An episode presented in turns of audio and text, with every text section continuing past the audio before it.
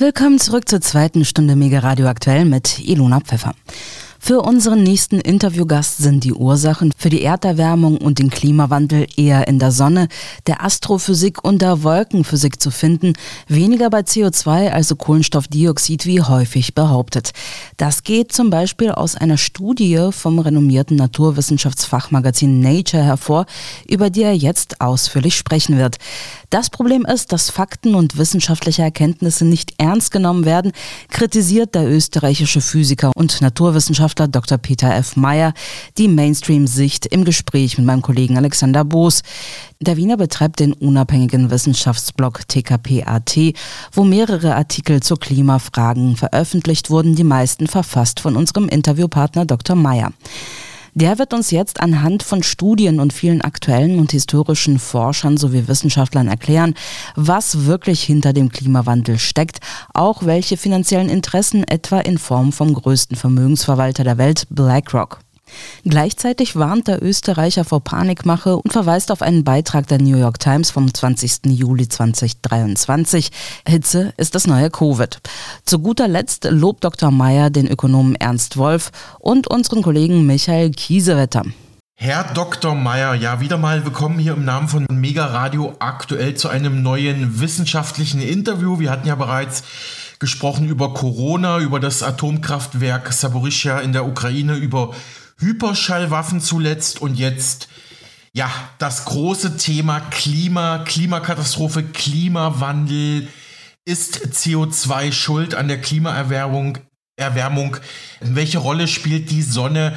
All das wollen wir jetzt besprechen, weil Ihr Wissenschaftsblog, den Sie ja von Wien aus in Österreich betreiben, tkp.at, hatte einige interessante Artikel die letzten Tage veröffentlicht. Die habe ich mir mal alle zu Gemüte geführt. Dann haben wir das Interview vereinbart und ich versuche da jetzt mal unsere Hörerinnen und Hörer mitzunehmen, was da so ihre Standpunkte sind. Sie sind ja von der Ausbildung her Doktor für Physik, also und Naturwissenschaftler, dementsprechend auch Experte. Das ist jetzt nicht nur äh, ausgedacht, was sie erzählen, sondern hat Hand und Fuß, ist Fakten untermauert.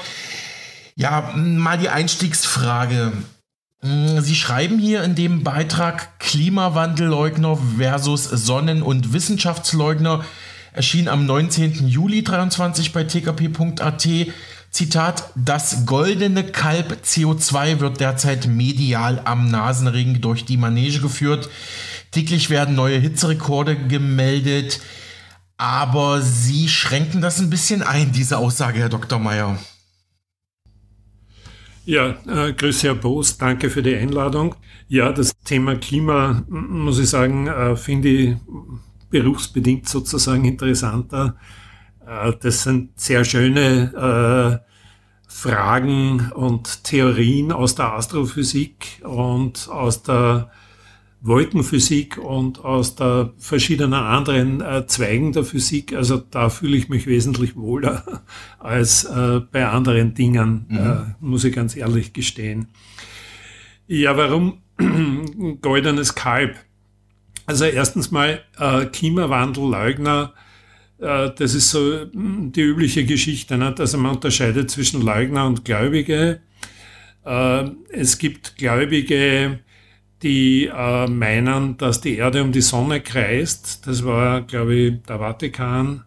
Äh, und die wollten dem Galilei, oh Galilei nicht glauben, dass es umgekehrt ist. Und es gibt nur immer Gläubige, äh, die vermuten, dass die Sonne ganz ruhig steht im Sonnensystem und dass die Erde um die Sonne kreist. Beides ist falsch. Tatsache ist, dass es laufend Klimawandel gibt, weil das Sonnensystem in Bewegung ist, nicht statisch ist, weil die Sonne zum Beispiel kreist, weil die Sonne ihre Aktivitäten verändert. Äh, manche werden schon von Sonnenflecken gehört haben, die sind nicht konstant, die ändern sich in bestimmten Zyklen. Es läuft alles ziemlich zyklisch ab. Also Klimawandel ist ein Faktum. Da braucht man weder leugnen noch daran glauben.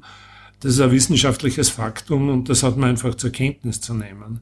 Aber es wird so getan, als würden Leute den Klimawandel leugnen, dass es wärmer wird oder kälter wird.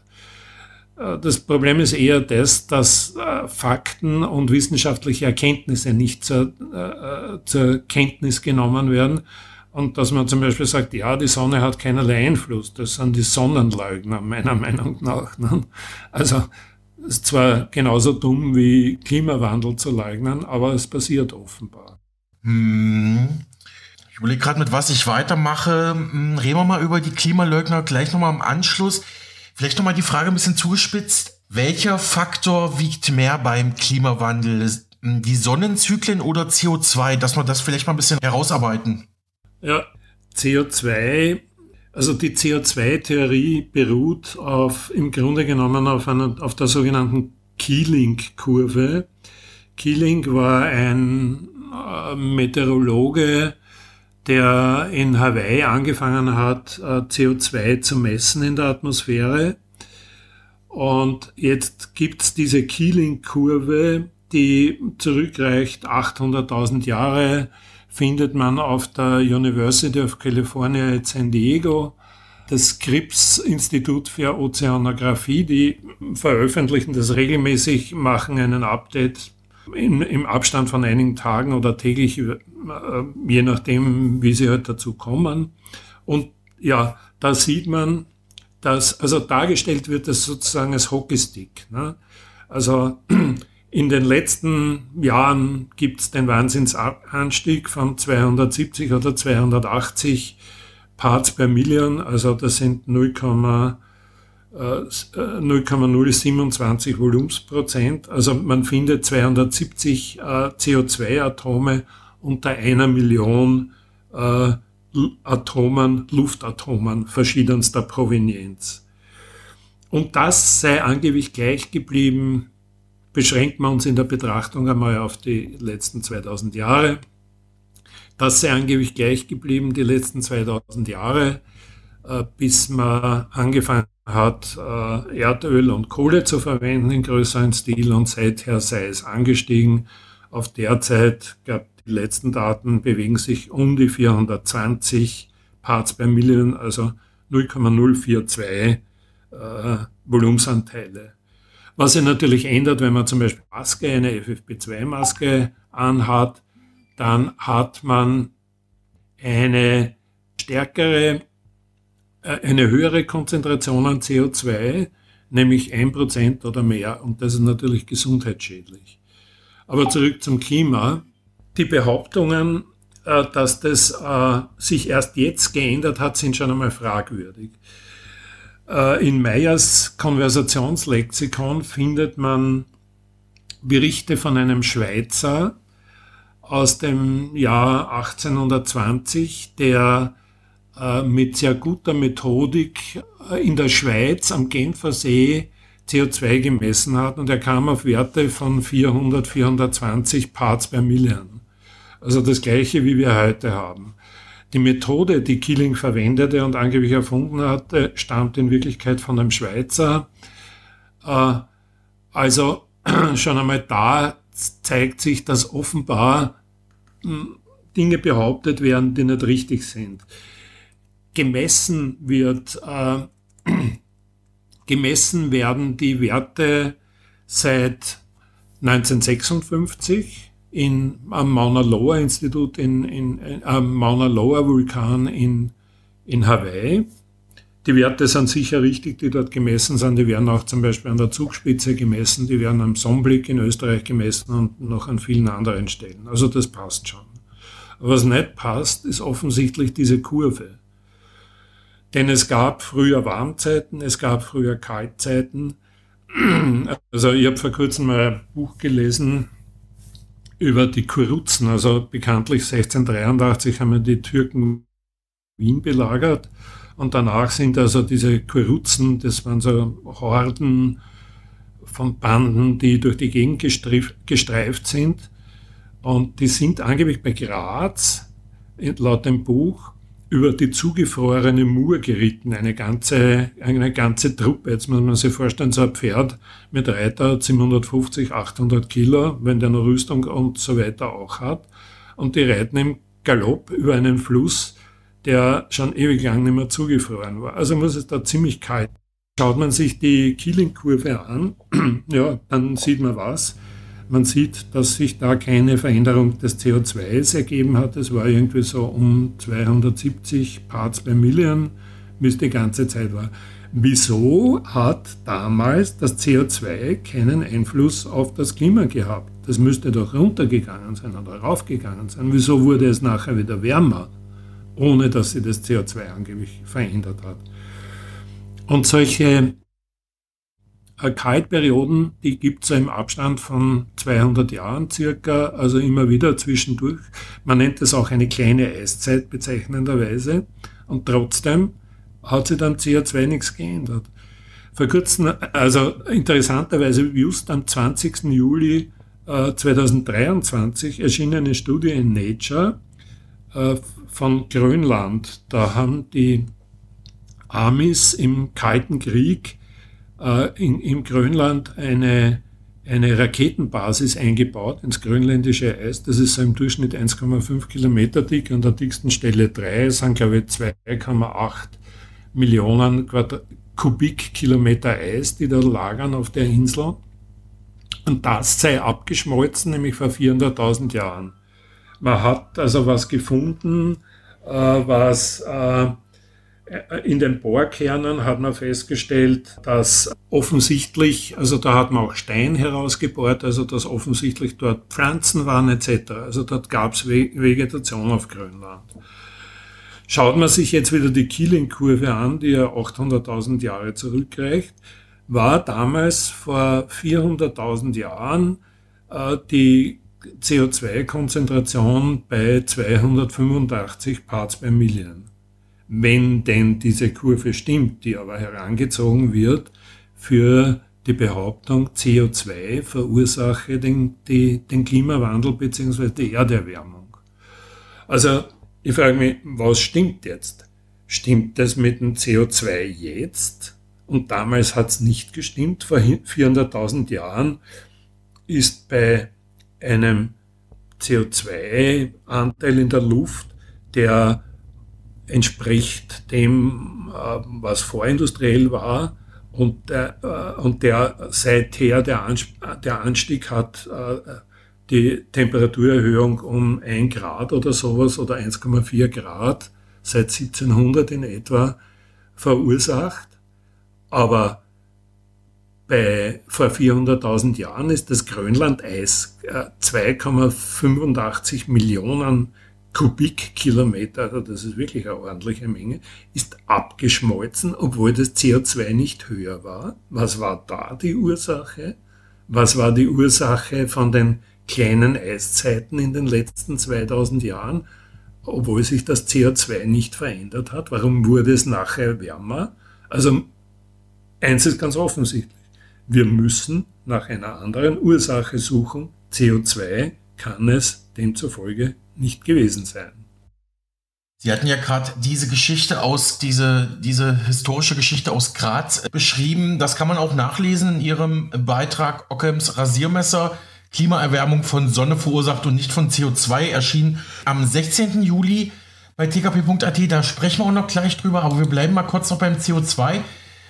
Da habe ich in dem erstgenannten Artikel diesen Satz gefunden für die Anhänger der CO2-Lehre, also für die CO2-Gläubigen, wie sie schreiben, tue sich da eine Doppelmühle auf. Gibt man zu, dass CO2 auch den Klimawandel in beide Richtungen von 0 bis, bis zum Jahre 1800 verursacht hat, dann stimme die Kurve nicht mehr, auf der das gesamte Gebäude der IPCC oder IPCC, also des Weltklimarates, der Pariser Vereinbarung des Green Deal der EU und alle anderen angeblichen Klimamaßnahmen ruht. Ich glaube, das haben Sie jetzt zwar schon ein bisschen beschrieben, aber können Sie das vielleicht noch mal ganz kurz kommentieren, Herr Dr. Meyer? Naja, in der Naturwissenschaft ist es nämlich so, man kann sie nicht aussuchen, für wann eine Theorie gilt. Ne? Wenn ich eine Theorie habe, CO2, erhöhtes CO2 verursacht den Klimawandel, dann muss ich zeigen, dass dies auch in der Vergangenheit stimmt. Also so geht man normalerweise vor. Ne? Also zum Beispiel sagt man, äh, die, die Gravitationsgesetze für, für, äh, äh, beschreiben, äh, sollen jetzt beschreiben, äh, die Plane Bewegungen der Planetenbahnen. Ja? Das Erste, was ich tun muss, ist aus den bekannten historischen Daten nachzuweisen, dass meine Theorie oder meine Formel diese Planetenbewegung beschreibt. Das nächste, was ich tue, ich beschreibe die Zukunft und sage, in Zukunft passiert das und das. Ja? Wenn dann das äh, auch in der Zukunft stimmt, dann ist die Theorie bestätigt. Stimmt's nicht, dann ist sie widerlegt oder muss zumindest eingeschränkt werden. Aber was die machen, ist, dass sie sagen, ja, die CO2-Theorie, die gilt ab 1650, äh, ab, ab, ab 1850 oder 1750 oder so irgendwann. Aber davor, das gilt's nicht, da war irgendwas anderes. Warum war da was anderes? Also das geht nicht. Ne? Also das ist gegen jegliche wissenschaftliche äh, Erkenntnistheorie und Praxis. Mhm. So bevor, wir, so bevor wir naturwissenschaftlich weitermachen, würde ich gerne noch mal auf den Begriff äh, Klimaleugner zu sprechen kommen. Das ganze Thema ist ja hochpolitisch aufgeladen, Herr Dr. Mayer. Das ist ja sicherlich auch in Österreich so. Also hier in Deutschland ist auf jeden Fall schon seit Jahren ein, ja auch ein Thema der Spaltung, würde ich sogar sagen. Aber sie hat vorhin was Interessantes gesagt. Also den Klimawandel kann man gar nicht leugnen. Wenn Sie dazu was sagen und vielleicht noch was zu den politischen, gesellschaftlichen Implikationen? Naja, wenn man sich anschaut, äh, also es gibt jede Menge Studien in Nature, die anhand von C14 äh, Bestimmungen in, in, in, in, Bäumen und in, den, in die Beryllium 10 Bestimmung in Eisbohrkernen bestimmen, wie kalt es war. Ne?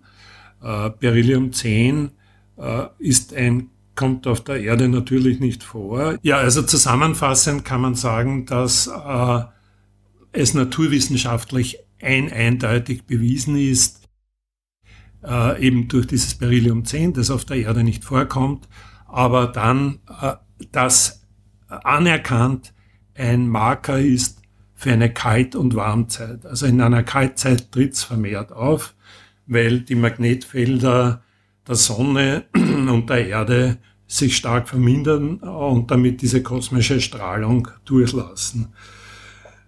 So, soweit das zur, zur technischen oder zur physikalischen Bestimmung, ob es Klimawandel gegeben hat oder nicht. Also das ist eindeutig, da gibt es jede Menge Studien dazu. Politisch, äh, also meine, nicht nur meine Einschätzung, auch von Ökonomen, von be bekannten Ökonomen und, und von anderen Wissenschaftlern, zum Beispiel von äh, äh, Dr. Klauser, der Physik-Nobelpreisträger des Jahres 2022, der sagt, es gibt keinen Klimawandel. Also es, na, falsch. Es gibt keinen menschengemachten Klimawandel, also der von CO2 verursacht wird, sondern der Klimawandel ist sozusagen eine Naturerscheinung, äh, die unabhängig ist vom Menschen.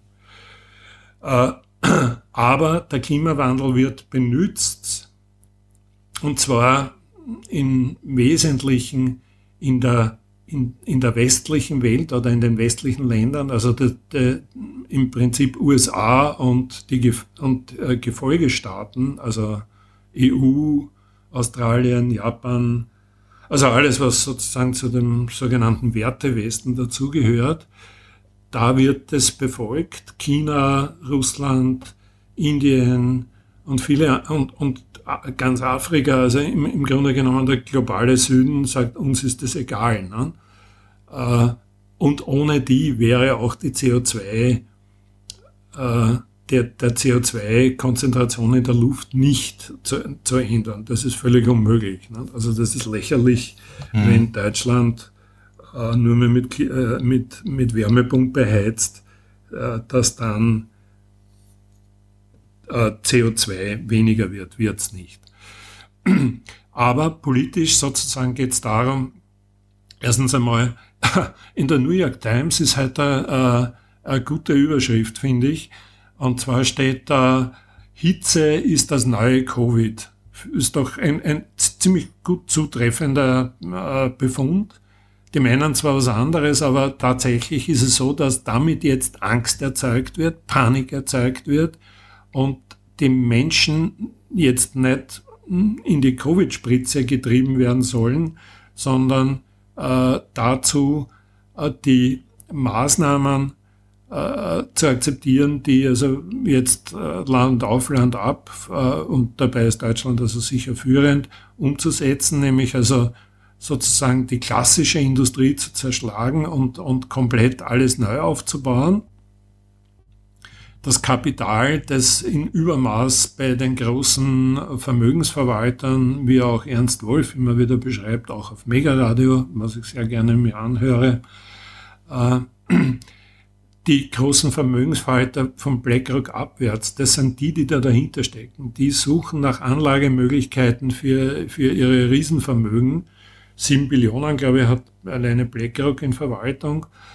Und die äh, suchen sozusagen, nachdem der Osten, der Ostblock nach dem Niedergang der Sowjetunion wirtschaftlich ausgeschöpft ist und auch sonst jeder schon, was ein drei SUVs zu, äh, SUVs zu Hause stehen hat und so, sucht man nach mhm. neuen Investitionsmöglichkeiten. Und was damit verbunden ist, ist natürlich auch Machterringung, äh, Zensur. Die UNO hat äh, vor kurzem bekannt gegeben, dass sie also mit Wikipedia zusammenarbeitet und äh, äh sucht, also Bekämpfung des Klimawandels und seiner Auswirkungen zu fördern. Das ist das nachhaltige Entwicklungsziel 13, SDG 13.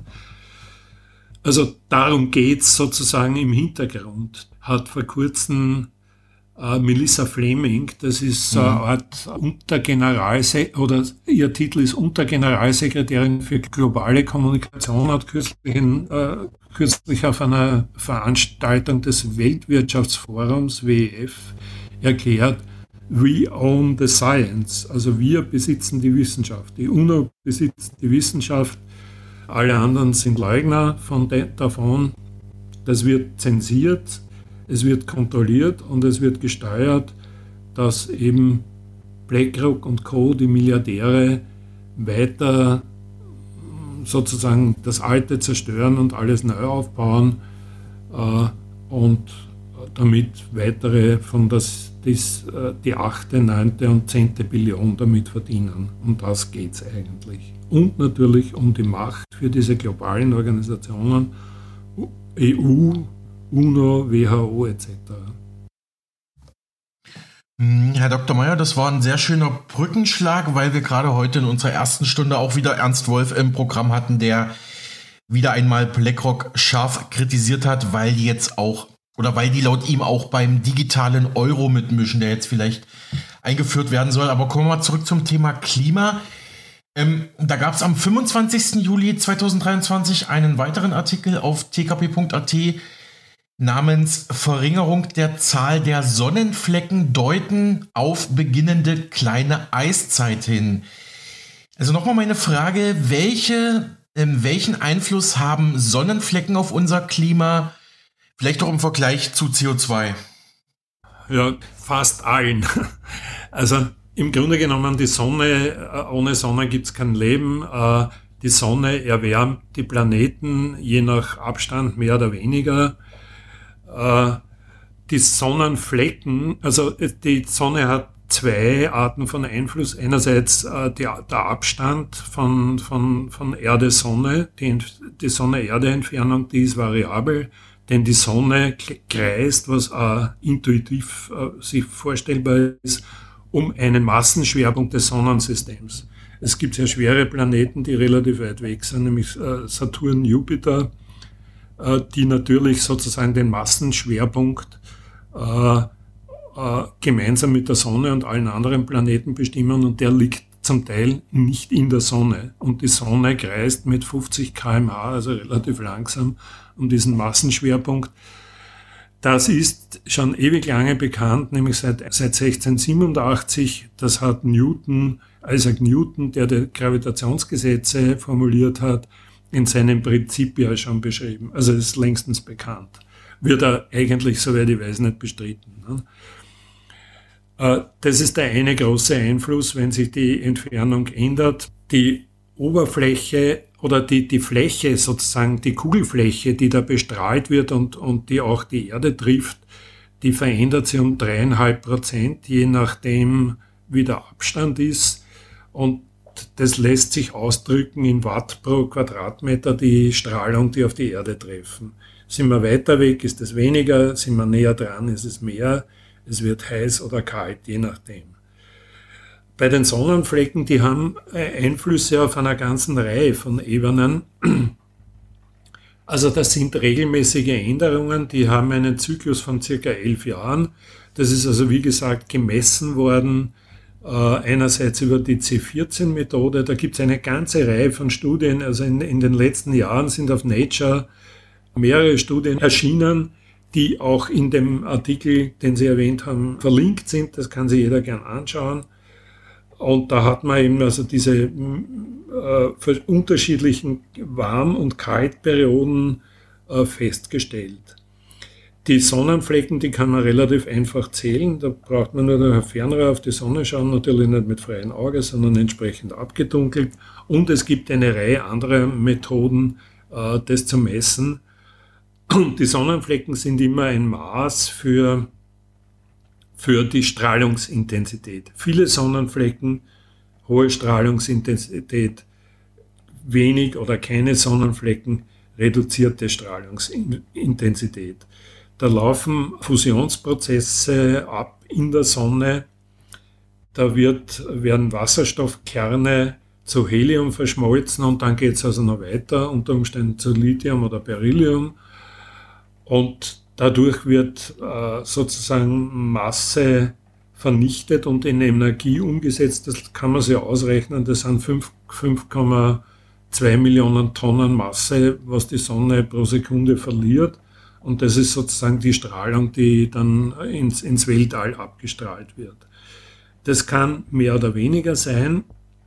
Und das hängt zum Teil zusammen wie, wie mit, mit den Magnetfeldern. Man kann sich das vorstellen wie bei einer Lunge. Atmet man ein, äh, äh, hebt sich der Bauch, atmet er aus, senkt er sich wieder. Genauso atmet die Sonne praktisch. Ne? Und wenn, äh, wenn sie sich, wenn, mehr Sonnenflecken da sind, dann äh, atmet sie sozusagen aus, blast also die Energie äh, in, den Wel in, in das um, um, umliegende Weltall. Und man kann das messen. Also der Mars ist auch wärmer geworden in dem Maß, wie die, wie die Erde wärmer geworden ist. Und mit Mars, am Mars ist also wirklich ganz, ganz wenig Atmosphäre. Also CO2 hat da ganz sicher keinen Einfluss und meines Wissens sind auch noch keine Menschen oben, die da CO2 produziert haben könnten. Also man kann, es ist nachvollziehbar, dass, dass sich äh, durch die Änderung der Sonnenfleckenaktivität auch die Temperatur am Mars ändert. Das Zweite, was, was auch ganz ein massiver Einfluss ist und der aber dann nur auf der Erde wirksam wird und nicht am Mars, ist äh, die, die Magnetfelder. Also gegenüber dem Maximum äh, bisher an Sonnenfleckenaktivität hat sich das Magnetfeld, das solare, äh, das hel heliosphärische Magnetfeld äh, von 8 Nanotesla auf 4 Nanotesla halbiert.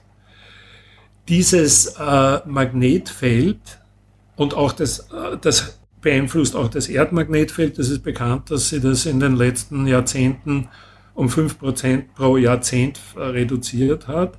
Dieses Magnetfeld, diese Magnetfelder schützen uns vor kosmischer Strahlung. Eben, da sind diese Berylliumkerne da drinnen, das sind also kleine, kleine Atome wie eben Helium, Beryllium oder ähnliches. Beryllium ist ein äh, Beryllium 10.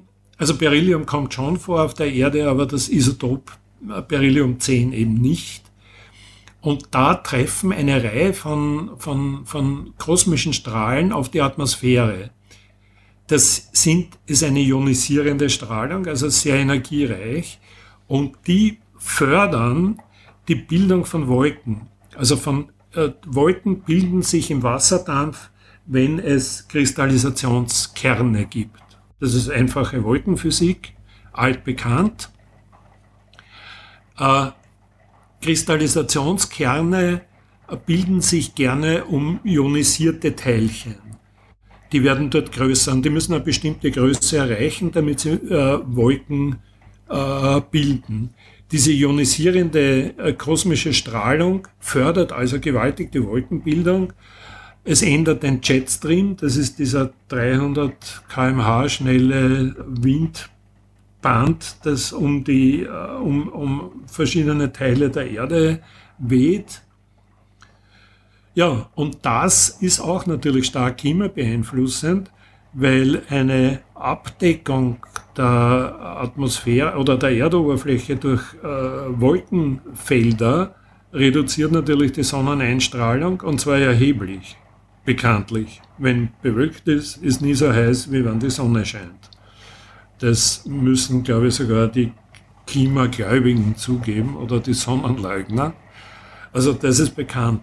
Also das sind die zwei Effekte, die messbar, nachweisbar sind, die für die äh, Erderwärmung äh, oder Erdabkühlung sorgen. Also das Fehlen dieser ionisierenden Strahlung reduziert die Wolken.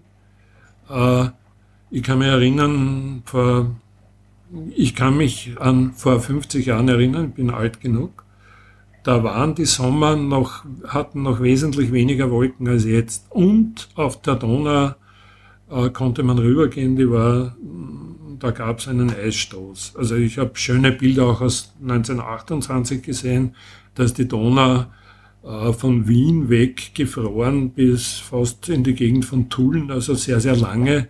Und das sind Fließstrecken, wo die Donau relativ äh, schnell fließt. Also das sind Änderungen, die durch äh, die Sonneneinstrahlung passiert sind und nicht durch, die, durch das CO2. Äh, CO2 kann ja auch nur da, die Energie zurückwerfen, wie behauptet wird, äh, wenn die Sonne die Erde erwärmt. Mhm. Als letzter Satz in dem Artikel zu den Sonnenflecken, über den wir gerade gesprochen haben, steht, statt weiter die Energieverwendung und fossile Brennstoffe zu killen, sollte die Politik endlich anfangen, auf die Astrophysiker zu hören, statt auf die Klimatologen. Der Green Deal der EU sei angesichts dieser Klimaentwicklung ziemlich kontraproduktiv. Können Sie die zwei Punkte noch mal kurz erläutern, Herr Dr. Mayer?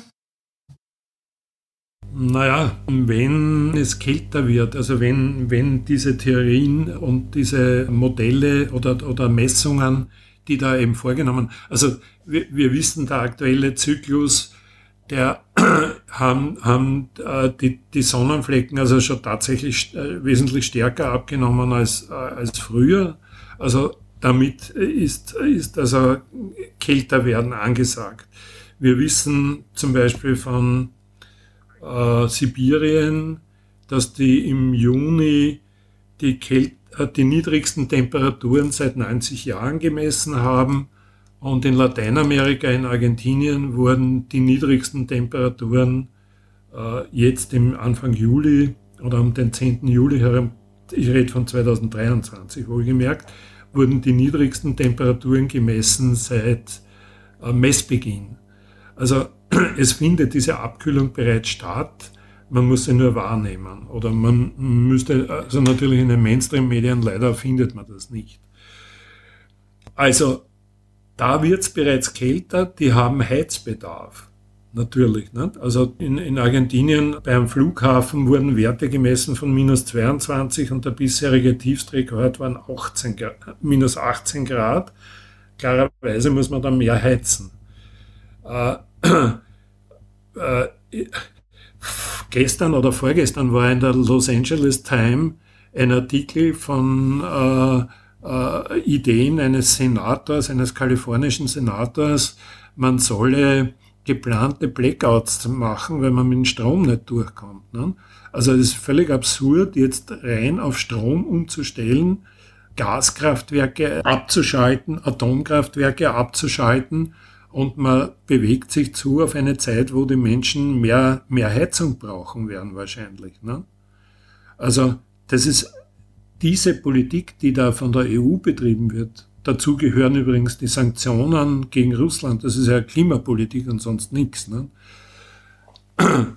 die führen dazu, äh, dass wenn es, äh, und das ist, das dauert sicher noch einige Jahre, aber wenn man sozusagen den Menschen die Möglichkeit nimmt, auch bei niedrigeren Temperaturen ordentlich heizen zu können, dann äh, verursacht man riesige Probleme, die dann, ja, die Frage ist, wie man die dann lösen kann.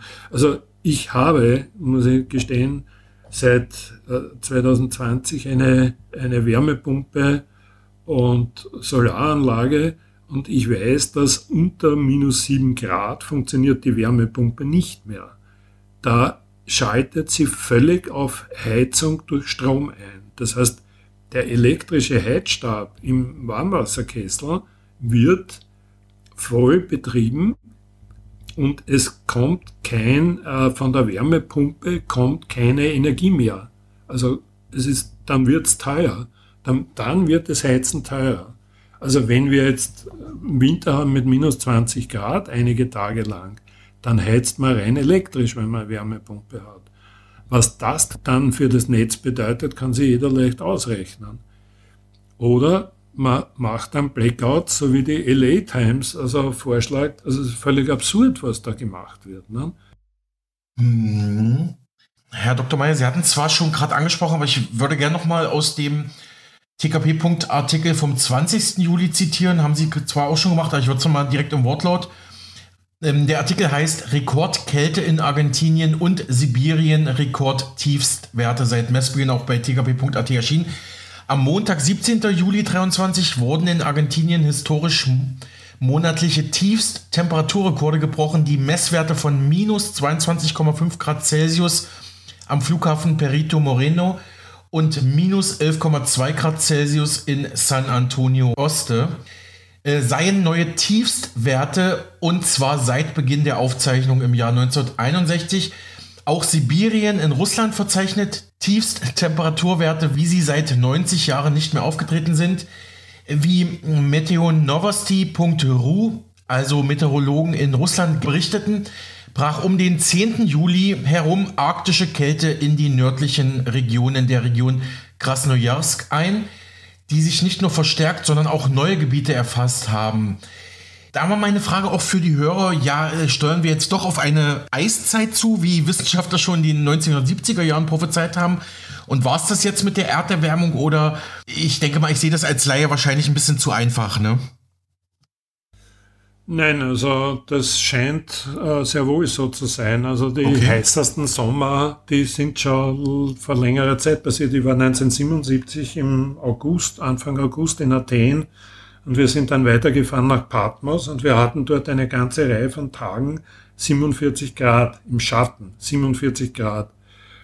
Äh, das war damals noch nicht so schlimm, da gab es keine Laien und keine Lauterbachs. Also das wurde nicht so schlimm empfunden. Also wir waren auch wie viele andere auf der Akropolis oben bei 47 Grad im Schatten. Also wie man merkt, ich lebe noch. Ne? Ja. War, nicht, mhm. war nicht so übel, wie, wie das jetzt dargestellt wird. Also ich habe das Gefühl, äh, die heutigen 47, 37, äh, heute sind 37 Grad, so wie damals 47 Grad. Und solche warmen, also solche Extremwettersituationen äh, hat es immer wieder gegeben. Ne? Was wir halt sehen, wie es damals in Sibirien war, weiß ich nicht. Hat mich nicht interessiert, ganz ehrlich gestanden. Übrigens hat uns auch damals niemand gesagt, äh, also es gab kein betreutes Trinken, wie das jetzt gibt, und kein betreutes Essen. Also es hat uns niemand gesagt, du musst alle Augenblick trinken. Es wurde nicht gedroht, du wirst angerufen vom Gesundheitsamt, damit du trinkst. Und die Akropolis wurde nicht geschlossen, so wie jetzt. Also das war, wie gesagt, war eher normal damals. Ja, äh, Extremwetterereignisse gibt's. Wir hatten in Wien vorige Woche so um die 38 Grad. Äh, äh, heute in der Früh hatten wir 16. Also es schwankt sehr stark, wenn man da das Mittel nimmt, schaut die Sache wieder anders aus. Wenn man dann noch dazu sozusagen auf der Nordhalbkugel riesengroße Flächen wie Sibirien dazu rechnet und dann mittelt über Quadratkilometer, dann schaut es plötzlich völlig anders aus. Ne? Und wenn man dann noch schaut, was die europäische äh, äh Agent, äh, die European Space Agency, also die Europäische Raumagentur für Tricks macht, dann sieht man auch, was, was da äh, dahinter steckt. Die haben nämlich, die messen sozusagen vom All aus die Temperaturen und von, von Satelliten etc. und veröffentlichen dann so Temperaturkarten mit Rot eingefärbt, wo es sehr heiß ist und Blau, wo es sehr kalt ist. Äh, bisher hatte, wurde da immer berichtet, die Lufttemperatur in zwei Metern über dem Boden, das ist auch die normale Temperatur, die man sozusagen empfindet. Äh, diesmal, also am, am, am 13. Juli, wie Lauterbach nach, in die Toskana flog oder mit seinem äh, Diesel dorthin fuhr, äh, wurde äh, Bodentemperatur berichtet. Ne? Also wer schon mal auf der Autobahn gefahren, also in Österreich gibt es das, da auf der Autobahn steht manchmal Fahrbahntemperatur, Lufttemperatur. Und wenn es ein schwarzer Asphalt ist, dann kann das schon sein, dass die Fahrbahntemperatur um 10 bis 15 Grad höher ist als die Lufttemperatur. Logisch. Es erwärmt sich der Boden durch die Sonneneinstrahlung, nicht durch die Luft. Und die Luft erwärmt sich wesentlich weniger, weil sie nicht fest ist und schon gar nicht schwarz. Ne? Lauterbach hat daraufhin getwittert, ähm, dass der Süden kaputt ist und das war's, das ist das Ende von mhm. Urlaub in Italien und so. Mhm. Die Italiener haben da ziemlich sauer darauf reagiert. Also auf die Art 15 Millionen Deutsche, die Italien besuchen, können nicht Unrecht haben. Ja, also so wird versucht, äh, Einzelereignisse herauszugreifen, Wetterereignisse herauszugreifen und zu behaupten, das sei das Klima. Klima ist äh, sozusagen was großflächiges, langfristiges gemitteltes also, und nicht eine, eine, Einzel, eine Einzeltemperatur jetzt in Palermo. Es hat, äh, meine Tochter war äh, vorige Woche in Palermo und die hat auch gesagt, ja, es ist sehr heiß, es hat 38 oder 39 Grad, aber nicht 48. Ne? Also so wird, äh, wird, wird da Politik gemacht. Die BBC hat berichtet, in Sizilien hat es 48 Grad. Wer die BBC-App Wetter-App angeschaut hat, hat gesehen, hat gesehen, es hat 38 Grad. Okay, auch heiß, aber nicht 48 Grad. Ne? Mhm. Ja, und wenige Tage später hat ja Karl Lauterbach, Gesundheitsminister von Deutschland, aus Rom getwittert, 36 Grad, etwas Wind, so geht es gut. Also er genießt da den Urlaub in Rom am Trevi-Brunnen und dann sind 36 Grad wieder milde Sommertemperatur und wenn er dann wieder in der Pressekonferenz steht, dann ist das wieder die Todeshitze. Das ist jetzt so meine persönliche Meinung, aber äh, wir kommen langsam zum Schluss, Herr Dr. Meyer. Ich würde ja noch mal diese Nature-Studie ansprechen, die Sie vorhin auch schon angesprochen haben und zwar in Ihrem Beitrag bei tkp.at Klimawandel als Folge der Sonnenzyklen statt CO2 Studie unerwünscht und zurückgezogen vom 14. Juli 23. Dort hieß es, am 24. Juni 2019 erschien eine Studie, die von Nature Research herausgegeben wird, zu dem auch Nature gehört, also das bekannte, weltweit renommierte Naturwissenschaftsmagazin. Genau. Die Studie eines Teams ähm, von britischen Universitäten und aserbaidschanischen Forschern habe demnach Folgendes rausgefunden. Die Studie ist mittlerweile zurückgezogen. Die Studie hatte argumentiert, dass der durchschnittliche globale Temperaturanstieg von 1 Grad Celsius seit der vorindustriellen Zeit nicht auf die Treibhausgasemissionen der Menschheit zurückzuführen sei, sondern darauf, dass sich der Abstand zwischen der Sonne und der Erde im Laufe der Zeit ändert, da die Sonne des Baryzentrum den Masseschwerpunkt des Sonnensystems umkreist. Also das vielleicht nochmal für unsere Hörer als Zusammenfassung. Diese Forscher da sagen, dass die Treibhaus- und CO2-Emissionen nicht ähm, ursächlich sind für den globalen Temperaturanstieg. Ähm, aber äh, was ich immer noch nicht ein bisschen verstehe, Dr. Meyer, wir haben einerseits diesen globalen Temperaturanstieg auch in, in unserem Sonnensystem, in der Galaxis äh, beim Planet Mars. Andererseits werden aber manche Regionen wie die Antarktis, Argentinien, Sibirien immer kälter. Finden beide Trends parallel statt? Die Trendumkehr ist ja schon länger passiert. Deshalb werden die Antarktis und also auch die Arktis, die Eisfelder auf der Arktis sind, sind gewachsen. Also ich weiß jetzt nicht genau, wann der um, die Umkehrung passiert hat. Und da gibt's es das ist auch nicht so einfach äh, zu sagen, weil man sieht ja, äh, ja, die, die Gletscher wachsen oder schmelzen. Die Arktis eindeutig der Eisbestand auf der Arktis ist größer geworden. Also diese Wissenschaftler haben einen Vergleich 2012, 2013 gezeigt Und da sieht man also, dass die, die Eisfläche, die Seeeisfläche der, der Arktis größer geworden ist. In der Antarktis ist Ähnliches zu beobachten. Also das ist sozusagen wirklich ein Maß, wie sich das Klima verändert. Ne? Was war jetzt noch einmal äh, ja, ob diese, ob diese beiden Trends parallel stattfinden, also Erderwärmung, aber auch kältere Regionen, ne? Also ja, ja, also natürlich nicht. Also die Erderwärmung, die hat begonnen um 1715, hat sich mit einem kleinen Einbruch um, also diese Erderwärmung, das sind zwei, noch einmal, es sind zwei Phänomene, die, oder zwei Entwicklungen, die da eine Rolle spielen. Das eine ist die, die Veränderung der Erdentfernung. Die hat sich seit, die war am größten äh, so um 1700 herum. Seit 1750 nähert sich das System, nähern sich die Systeme an. Deshalb fördert das eine Erwärmung. Daneben gibt es aber noch den zweiten, äh, äh, das zweite Phänomen der Veränderung der Strahlungsintensität, die Veränderung der Sonnenflecken, die Veränderungen des Magnetfeldes, des, des, Sonnen, des heliosphärischen Magnetfeldes. Also diese zwei grundsätzlichen Effekte sind es, die das Klima beeinflussen.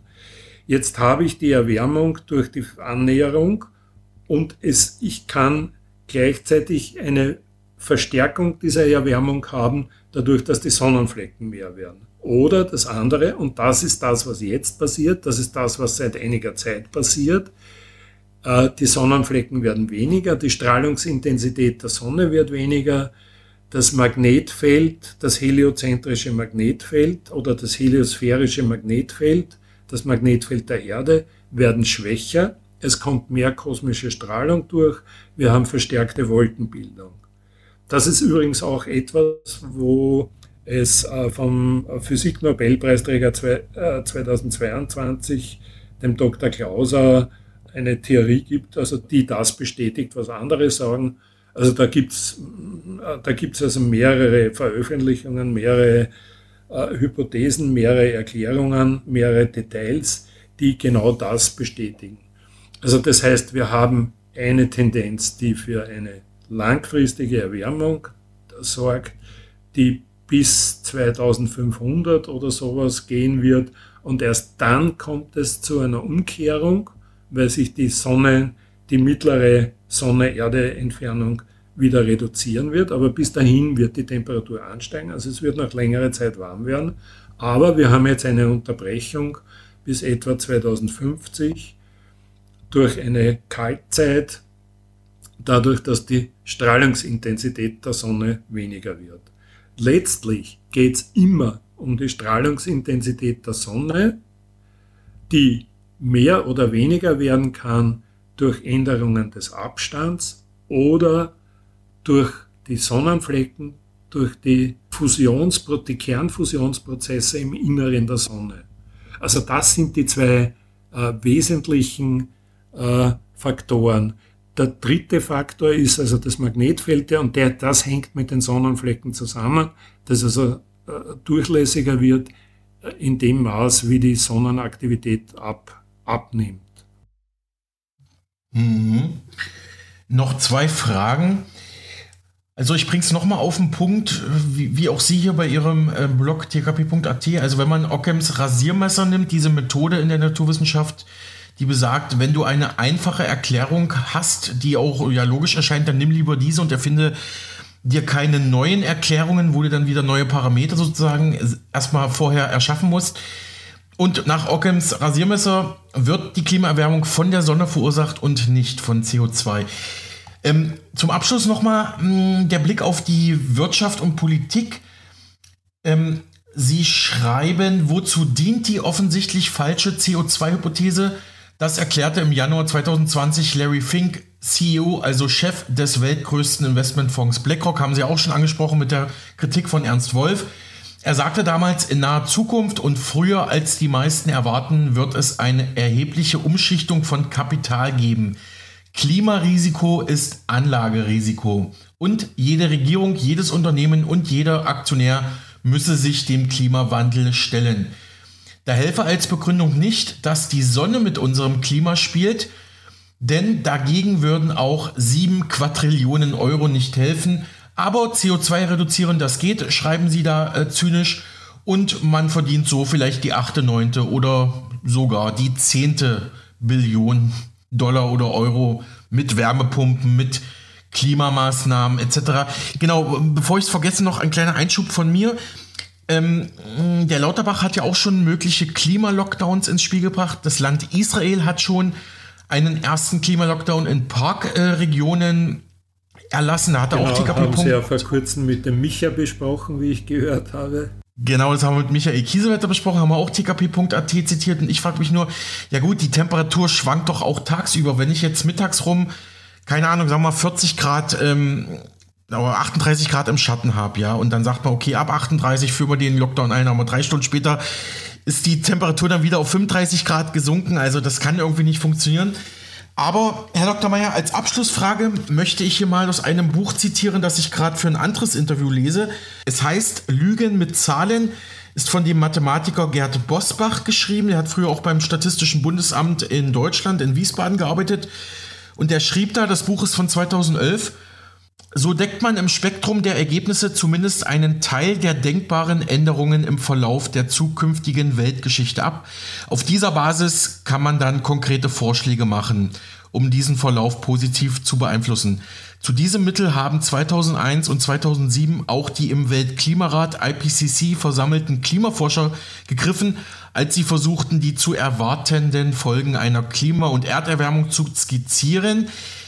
Allerdings würden viele auch nicht verstehen in der Öffentlichkeit, dass komplizierte Erwägungen in solchen Prognosen ja ziemlich komplex sind und ähm, es viele Pfade gibt, sozusagen, wie, wie die Zukunft ähm, sein könnte. Viele würden sich aber auf ein möglichst spektakuläres Untergangsszenario konzentrieren.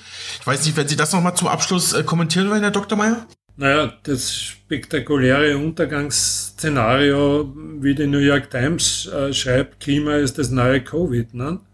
Also ja. das hat man 2020 angefangen, ein neuartiges Virus, das angeblich eine irrsinnig hohe Sterblichkeit hat, was nicht wahr ist etc. Da hat man auch Panik gemacht. Die Leute haben dann Masken aufgesetzt, die, mit denen sie sich geschadet haben. Sie haben sie impfen lassen, wo sie jetzt noch mit den Folgen zu kämpfen haben etc. Ne? Das gleiche macht man mit dem Klima.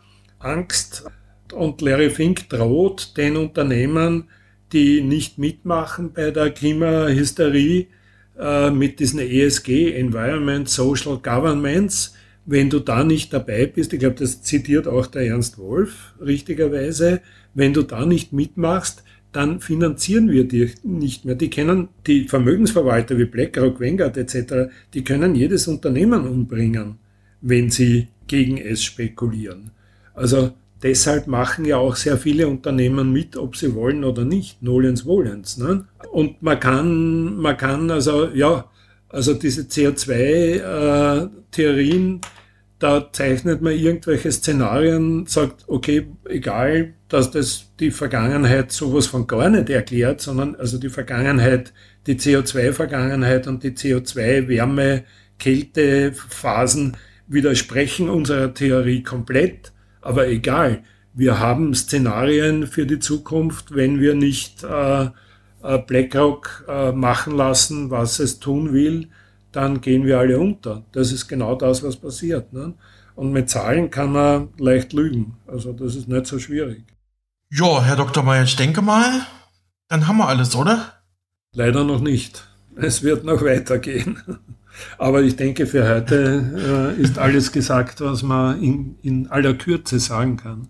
Also über das Thema kann, also insbesondere über die, mhm. wobei über die wahren Hintergründe kann man gar nicht so viel sagen, weil die sind also relativ einfach. Ne? Also die Theorien äh, und wissenschaftlichen Erkenntnisse sind zum Teil uralt, wie zum Beispiel die Bewegung der Sonne um das Baryzentrum. Das geht halt auf Newton zurück und das ja, kann man auch leugnen. Das machen die Sonnenleugner dann.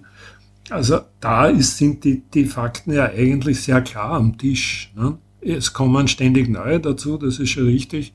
Aber im Grunde genommen ist es relativ einfach und klar, was Sache ist. Soweit der österreichische Physiker Dr. Peter F. Meyer mit physikalischen und naturwissenschaftlichen Einschätzungen zum Klimawandel und zur Erderwärmung. Er betreibt von Wien aus den Wissenschafts- und Newsblog tkp.at, wo zur Klimafrage mehrere Artikel erschienen sind. Ja, und unsere Sendung neigt sich so langsam aber sicher ihrem Ende entgegen. Mir bleibt nur noch, mich von Ihnen zu verabschieden und Ihnen einen schönen Tag zu wünschen. Tschüss, machen Sie es gut.